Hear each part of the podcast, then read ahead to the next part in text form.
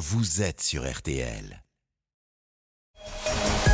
Julien Cellier, Marion Calais et Cyprien Sini. RTL Bonsoir jusqu'à 20h.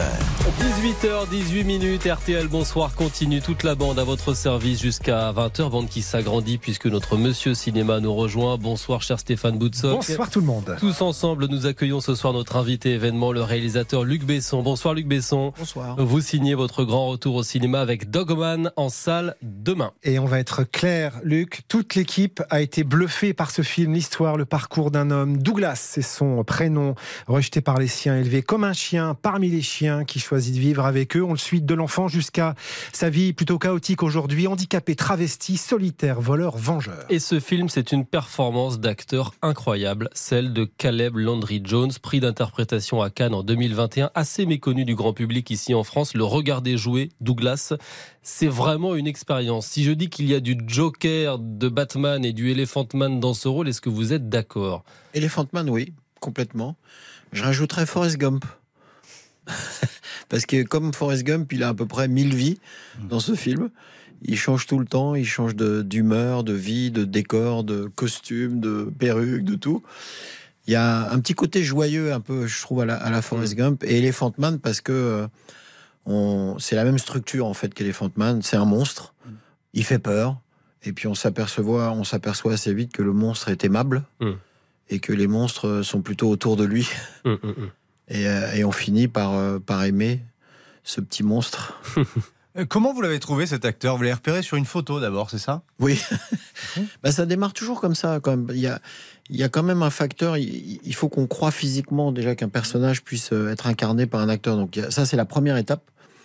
C'est évidemment pas suffisant, mais c'est en tout cas la première étape. euh, euh, voilà, pour monter sur un bateau, il faut savoir nager. Voilà, c'est la même chose. Vous l'avez beaucoup grimé du coup après? Alors après, la deuxième étape, c'est la rencontre. Avant même de donner le script, est-ce que euh, est-ce qu'on s'entend bien? Est-ce qu'on a la même sensibilité? Voilà, il vient du Texas. Je viens de Coulommiers, le pays du fromage. Euh, on a 30 ans d'écart et on a eu à peu près la même enfance. Voilà, il avait un chien, j'en avais un. Voilà, et là on s'est vraiment bien entendu et après, après seulement on donne le script et on commence à travailler. Et c'est un acteur atypique aussi, euh, cet acteur, parce qu'il est aussi musicien. Il vit, vous l'avez dit, euh, au Texas, dans une maison euh, reculée. Il a un mode de vie très à lui, assez loin finalement du glamour du cinéma. Ah, il est, il est vraiment aux antipodes. Il y a que deux choses qui l'intéressent la musique et ses rôles. Il paraît qu'il sort une fois par semaine faire ses courses. Oui. Et encore, des fois, je lui fais les courses parce que Non mais il, il s'est immergé il a, il a une, il a une fiancée qui est, euh, qui est euh, super gentille, qui est une peintre, donc qui aussi elle reste un peu quand même pas mal à la maison, qui fait des grandes peintures euh, incroyables. Et ils sont très très artistiques. Et, et il s'est immergé dans le rôle, paraît-il. Il paraît qu'il a acheté un fauteuil roulant qui s'est déplacé ainsi pendant deux mois, c'est vrai ça? Pendant cinq. Cinq mois? Ouais. Ouais, il, a, il voulait absolument savoir euh, d'abord l'effet que ça fait, et puis surtout le regard des autres, comment ça se passe? Est-ce qu'on précise que dans le film, l'acteur est en fauteuil roulant Effectivement. Bah, pas tout le temps, Non, pas tout le temps. pas tout le temps, mais il y a un petit morceau effectivement où, Il peut se lever, mais sur un temps très court. oui, il peut, euh, comme il dit dans le film, je peux marcher, mais seulement jusqu'à ma mort, ce qui est très shakespearien. Alors il y a Caleb Landry Jones aujourd'hui. On se souvient évidemment de Nathalie Portman dans Léon, de Robert De Niro et Tommy Lee Jones dans Malavita, Scarlett Johansson dans Lucie, Bruce Willis aussi dans le Cinquième Élément. Euh, vous en avez côtoyé pas mal des stars hollywoodiennes. Luc, laquelle ou lequel vous a Ils sont pas dans Dogman, ceux-là. Non, ceux-là sont pas dans Dogman. non. Mais qui de, de- de- de ceux qu'on vient de citer vous a le plus euh, impressionné avec le recul? Les deux, vraiment, pour moi, enfin, sincèrement, ils étaient tous bons. Hein, je- vraiment, je me plains pas parce qu'ils ont été super. Maintenant, s'il faut faire un classement et il faut absolument mettre quelqu'un devant, euh, je mettrais Caleb, qui m'a impressionné sur euh, neuf mois. Il m'a vraiment impressionné. Euh, Gary Oldman dans Léon. Ah oui, c'est vrai qu'il y a Gary Oldman Voilà, aussi. pour moi, c'est les deux qui, qui sont à un autre niveau. Euh, Nathalie, elle était incroyable, mais elle avait 11 ans. Donc, c'était c'était une débutante. Scarlett, elle est super pro aussi.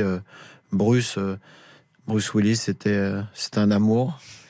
Et euh, j'ai beaucoup de peine d'ailleurs pour lui parce que je sais qu'il va pas bien, mais euh, bon, mon Oui, cœur on a eu des nouvelles est de, avec sa- lui. Ouais. de son épouse qui était assez peu rassurante hier, effectivement. ouais.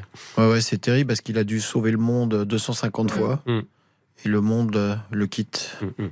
Alors, ce qui impressionne aussi, euh, au-delà de, de l'acteur dans ce film, ce sont évidemment les, les chiens, des Ah ouais. dizaines sur euh, le tournage. Eux aussi, ils jouent à la perfection, des grands, des petits, des gentils, des méchants, tellement expressifs. Vous avez fait des castings là, vous avez vu des photos et vous, pareil comme pour les acteurs. Exactement la même chose. J'ai dû voir 600 photos de chiens parce qu'il faut faire une meute. Eh. Donc euh, on peut pas en choisir que un ou deux. Il faut que ça s'équilibre entre les gros, les petits. Mais ce que je voulais, c'est surtout, c'est des, c'est des, c'est des saltimbanques. Voilà, je voulais des, je voulais du Mad Max. Je voulais qu'ils aient des sales gueules. Donc euh, on en a récupéré beaucoup dans plein de refuges. On, s'est occupé d'eux. On les a mis ensemble pendant quatre mois pour faire le groupe. Et, euh, et j'adorais ce, ce groupe-là. Et Caleb, tous les matins, on allait dans la cage. euh, Enfin, c'était pas une cage, c'était un parc. De 7 à 9, ils étaient dans le parc. Et on allait avec eux tous les matins pour se rouler. On finissait dans des états euh, impossibles. Mais ça nous a permis, après, sur le tournage, voilà, dès qu'ils nous voyaient, ils nous connaissaient. Et... Hmm. Alors, il y avait ce groupe-là et il y avait les stars américaines.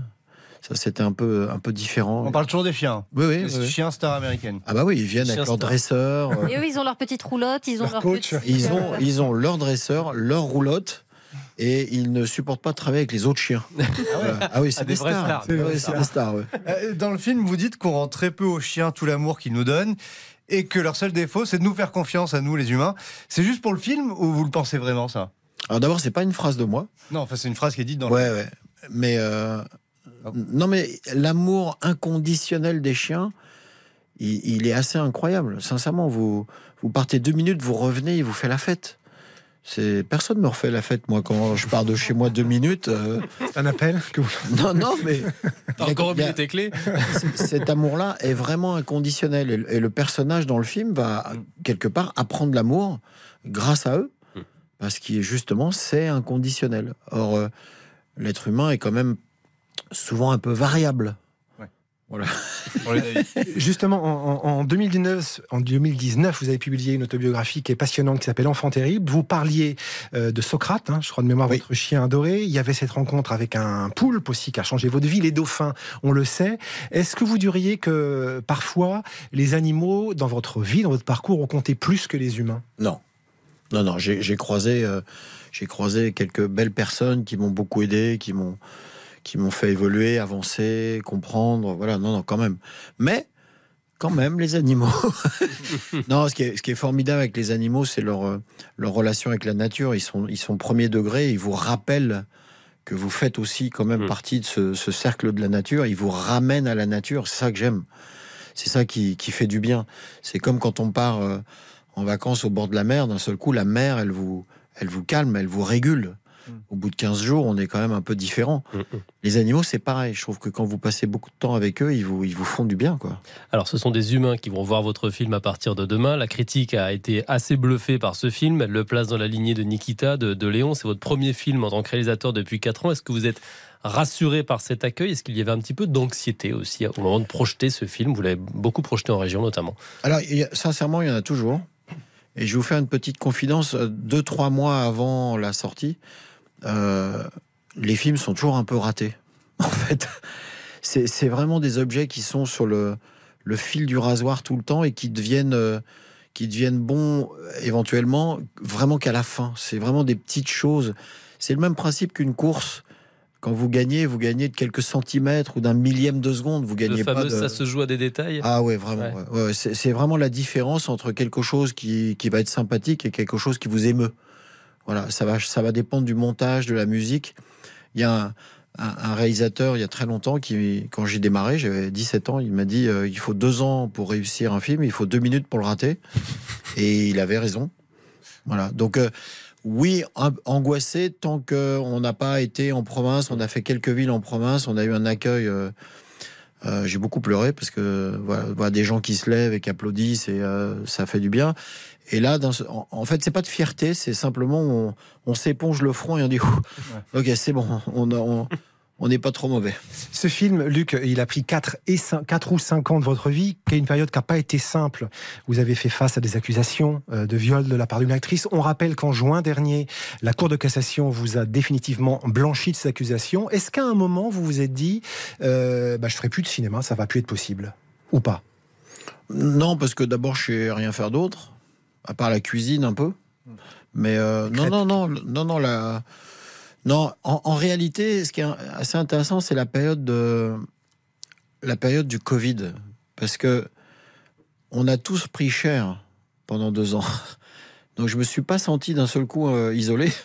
J'ai vraiment eu l'impression que l'entièreté de de la société avait une espèce de check-up de tout, où il fallait redéfinir un peu les relations qu'on avait avec ses amis, sa famille, le travail. euh. Alors le travail c'est plus pareil, le transport c'est plus pareil, les vacances c'est plus pareil. Et donc je me suis senti bizarrement un peu entouré. Et euh, j'étais assez, euh, assez heureux de voir que cette période-là difficile avait quand même relié pas mal les gens entre eux. Mais il n'y a- pas de portes qui se sont fermées? Des portes de quoi? Du cin- cinéma Du monde du cinéma? On ne vous a pas fermé des portes après ces accusations? Ah bah si, mais ça c'est ça, c'est normal, ça c'est ça ça fait partie de c'est c'est c'est une chose courante. Ceci étant, euh, ça vous pousse aussi Hmm. à vous lever un peu plus tôt et à travailler et à revenir avec un script meilleur. Le jour où je mets le script de Dogman sur la table euh, chez TF1 ou chez Canal+, ils, ils m'ont dit oui en 24 heures. Ces accusations c'est aussi, ça vous pousse, Ouais. vous, à... Et puis, je trouve que c'est une, c'est une bonne règle. Hmm.